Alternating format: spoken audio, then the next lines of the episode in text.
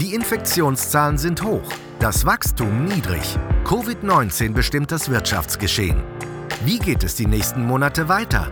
Und weshalb klettern Aktienmärkte und Goldpreis trotz des besorgniserregenden Infektionsgeschehens teilweise auf neue Rekordstände?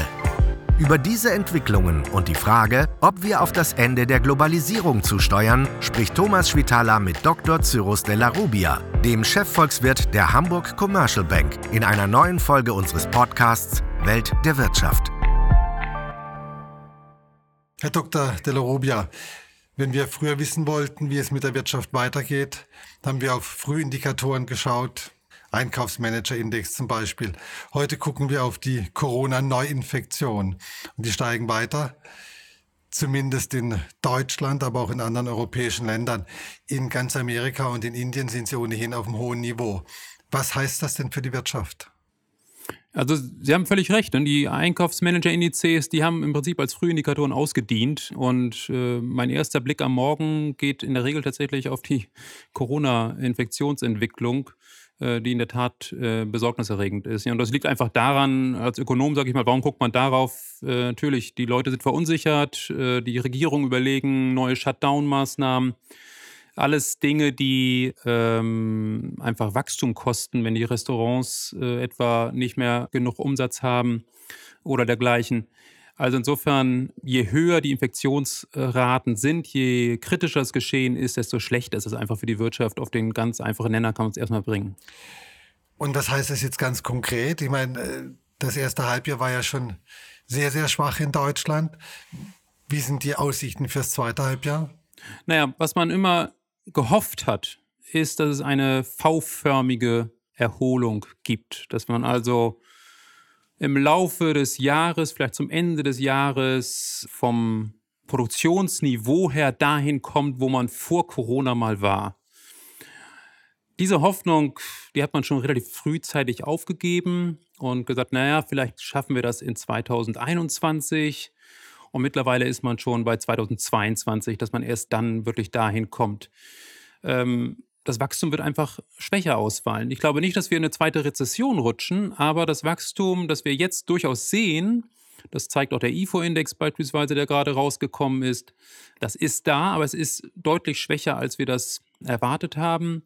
Ähm, und es wird auch eben, weil die Frühindikatoren Corona-Infektionsrate äh, zeigen, dass es weiter äh, nach oben geht, wird das Wachstum auch schwach bleiben. Was heißt das für den Arbeitsmarkt? Wir haben wahnsinnig viele Leute in Kurzarbeit, aber irgendwann mal muss man da ja rauskommen oder man wird halt arbeitslos. Ja, gut, da gibt es ja jetzt eine große Diskussion, ob man das Kurzarbeitergeld verlängern wird. Und ich glaube, da wird sich die Große Koalition auch darauf einigen. Aber von der ökonomischen Tatsache ist es dann natürlich immer noch so, dass die Leute tatsächlich keine Arbeit wirklich haben.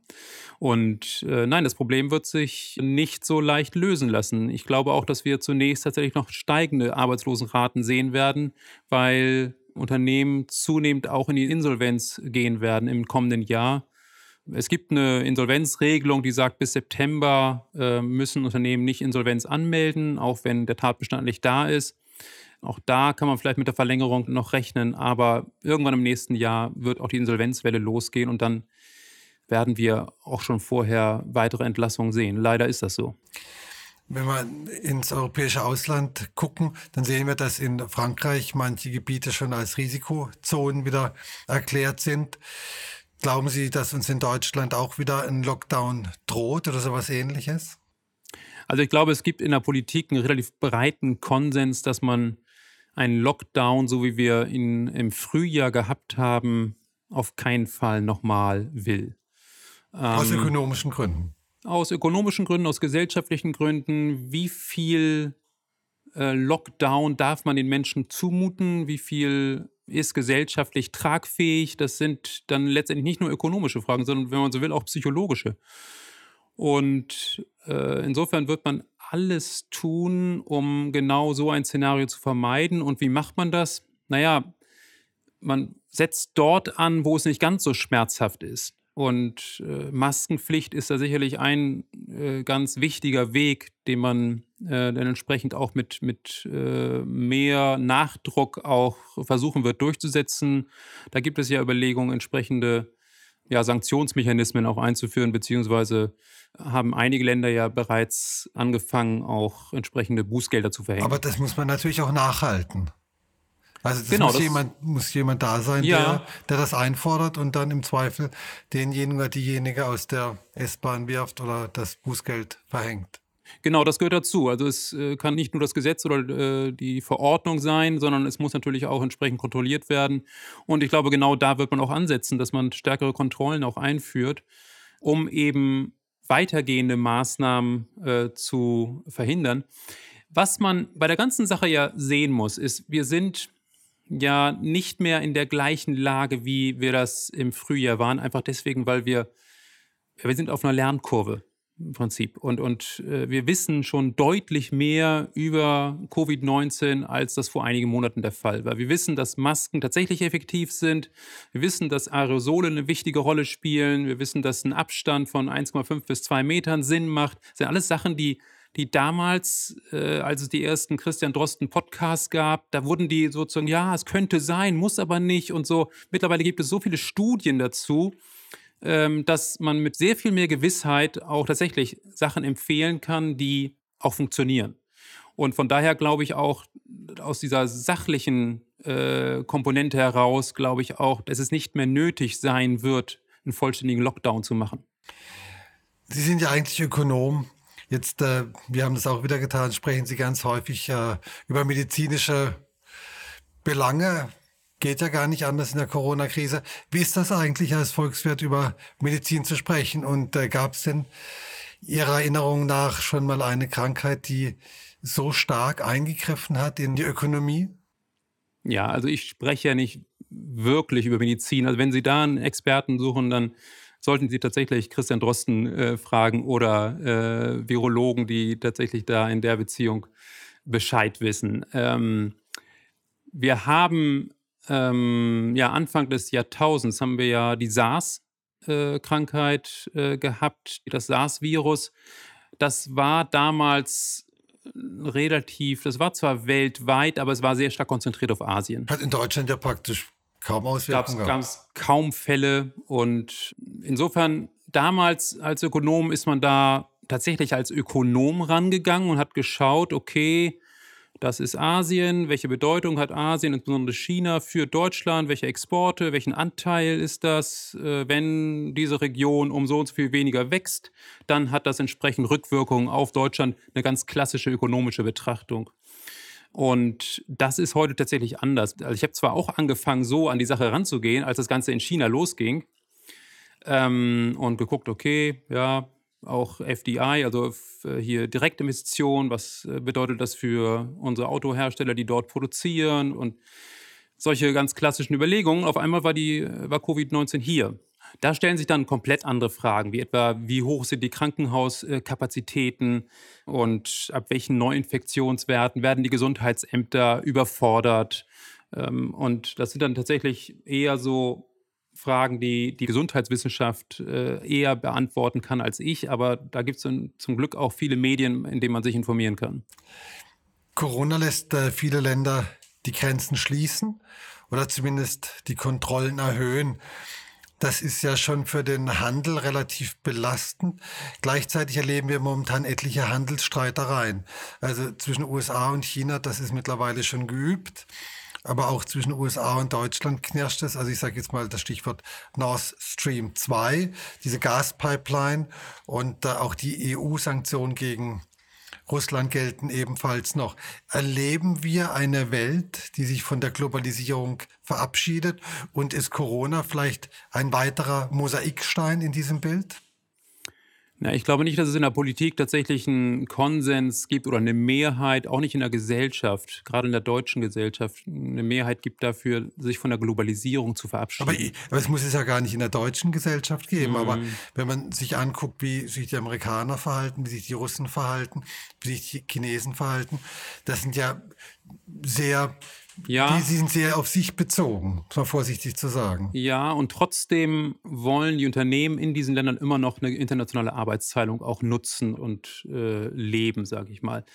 Was richtig ist, ist, dass man zunehmend misstrauisch wird und zunehmend sieht, okay, aus dieser internationalen Arbeitsteilung können einfach Abhängigkeiten entstehen, die politisch ausgenutzt werden können.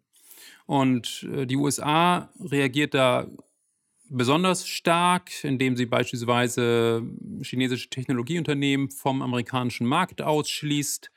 Äh, das ist ja ein Beispiel, dem auch äh, Großbritannien und Frankreich auch gefolgt sind und sagen, Huawei darf nicht bei uns das 5G-Netz aufbauen, weil wir fürchten, letztendlich ist das die, die Begründung, dass die chinesische Regierung dort ähm, ja, Informationen abgreift, die wir nicht wollen, dass sie die bekommen. Und die USA wollen nicht, dass äh, russisches Gas an deutschen Häfen ankommt. Was Nord Stream 2 angeht, äh, da gibt es einmal diesen Argumentationspfad.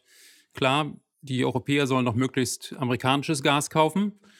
Ähm, der andere Argumentationsstrang ist, dass man Ukraine sozusagen als durch Leitungsland für ähm, das Gas, wie es heute äh, aus Russland kommt, dass man da Ukraine sozusagen einen Verhandlungshebel gegenüber Russland auch nimmt, wenn man eben Nord Stream 2 zulässt. Ähm, also auch eine politisch, außenpolitisch auch diffizile äh, Geschichte.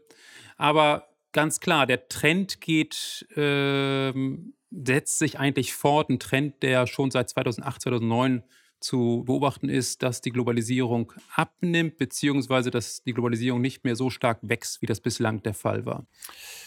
Wenn ich an Länder denke, die besonders von der Globalisierung profitiert haben, fallen mir zwei ein. China und Deutschland, die ganz oben an der Rangliste stehen. Die leiden natürlich auch besonders darunter, wenn die Globalisierung zurückgefahren wird. Was bedeutet das zum Beispiel für die deutsche Wirtschaft? Ja, grundsätzlich ist Deutschland eine sehr offene Volkswirtschaft, hat eine ungewöhnlich hohe Exportquote. Vor Corona waren das etwa 47 Prozent des Bruttoinlandsprodukts, was man im Prinzip exportiert hat an Gütern und Dienstleistungen.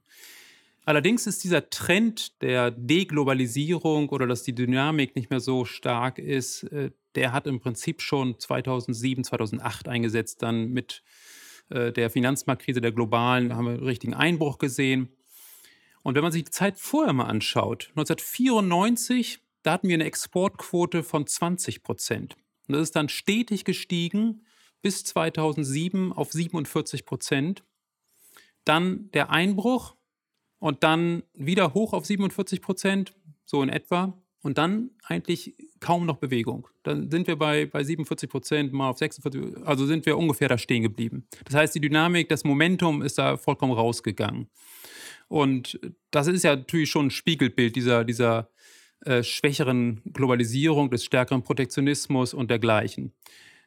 Aber wenn Sie mal zurückdenken an die Jahre, das waren keine schlechten Jahre für Deutschland. Also wir haben diese Krise gehabt, ja, aber da haben wir uns relativ schnell erholt und Export spielt weiter eine wichtige Rolle für Arbeitsplätze. Ähm, Arbeitsteilung ging weiter, aber ist eben nicht mehr so stark gewachsen oder eigentlich gar nicht mehr in dem Sinne äh, wirklich gewachsen.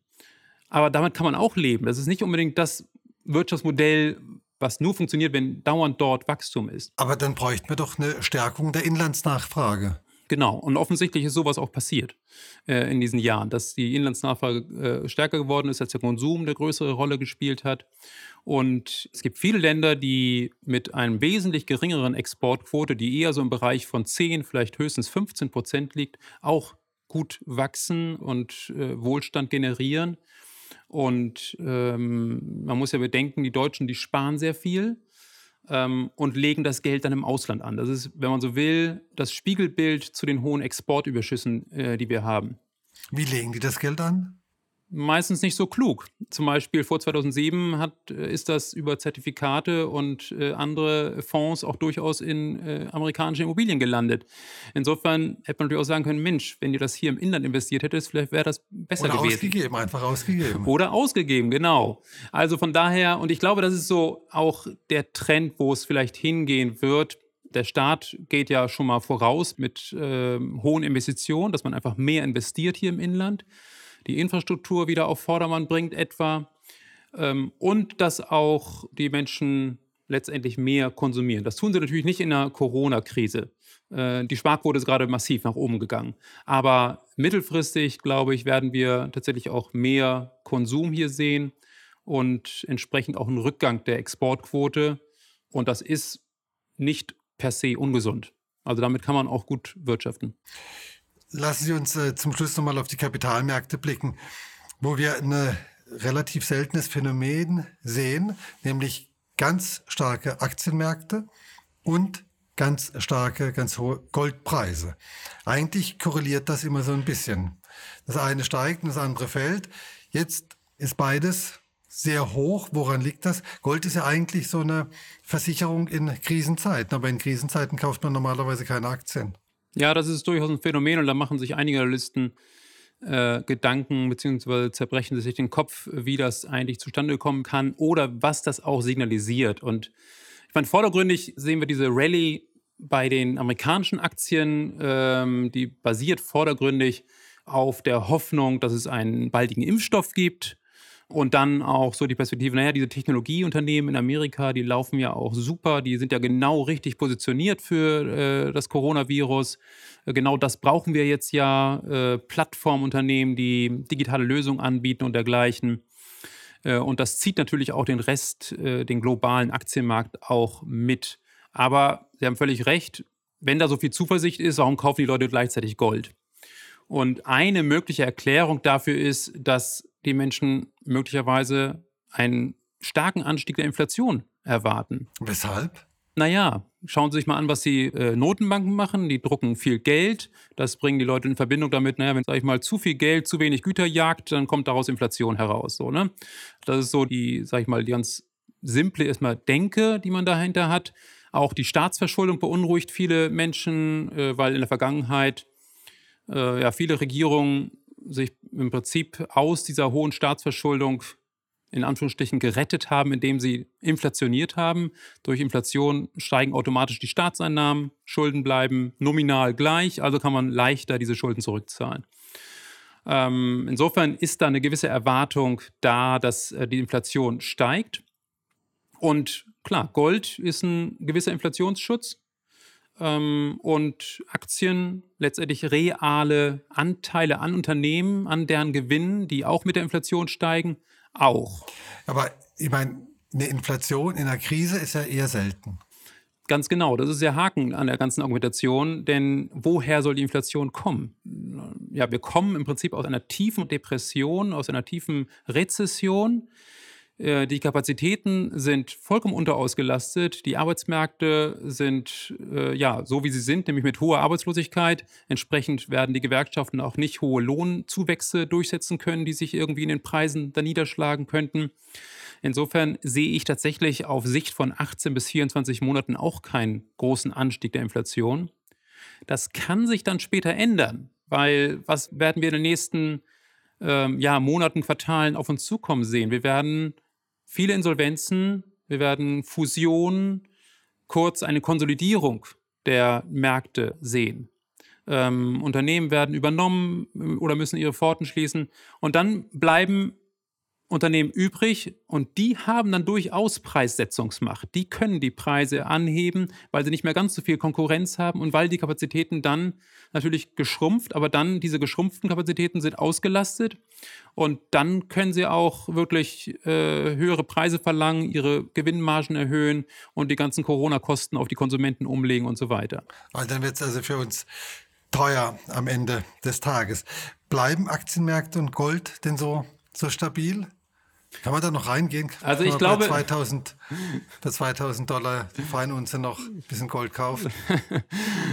also ich glaube, dass dieses Inflationsargument tatsächlich, sag ich mal, zu früh gespielt wird derzeit, dass man also noch mal eine gewisse Enttäuschung sehen wird. Man muss sich mal anschauen, woher kommt diese starke Goldnachfrage? Normalerweise kommt 50 Prozent der Goldnachfrage aus der Schmuckindustrie.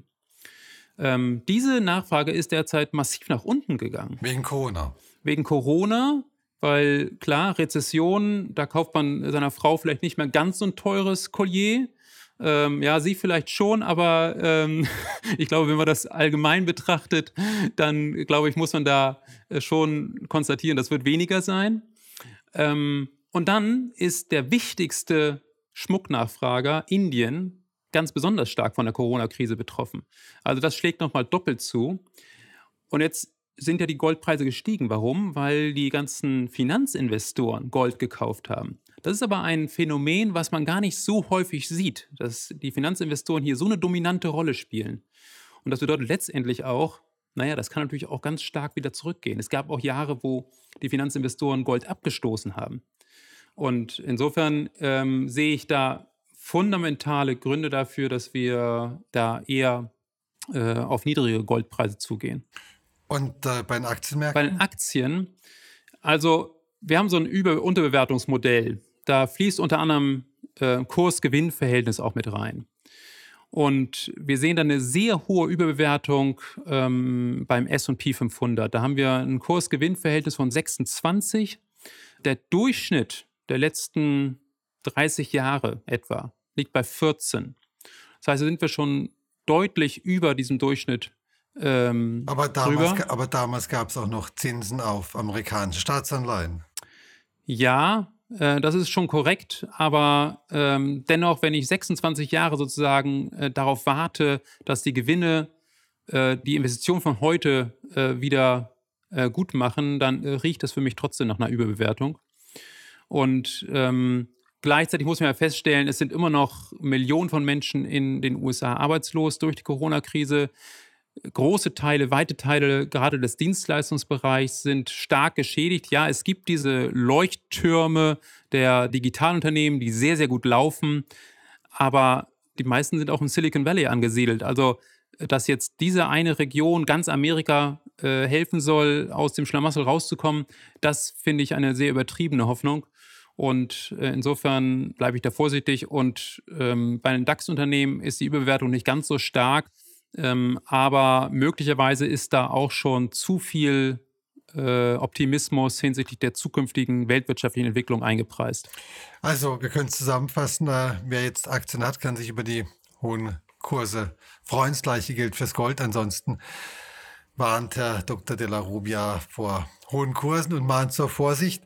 Wie so oft und meistens ist der Rat ja auch gut. Manchmal lohnt es sich auch an der Seitenlinie zu stehen. Herr Dr. de la Rubia, herzlichen Dank für das Gespräch. Gerne. Das war Welt der Wirtschaft. Dr. Cyrus de la Rubia, Chefvolkswirt der Hamburg Commercial Bank, im Gespräch mit Thomas Schwitaler.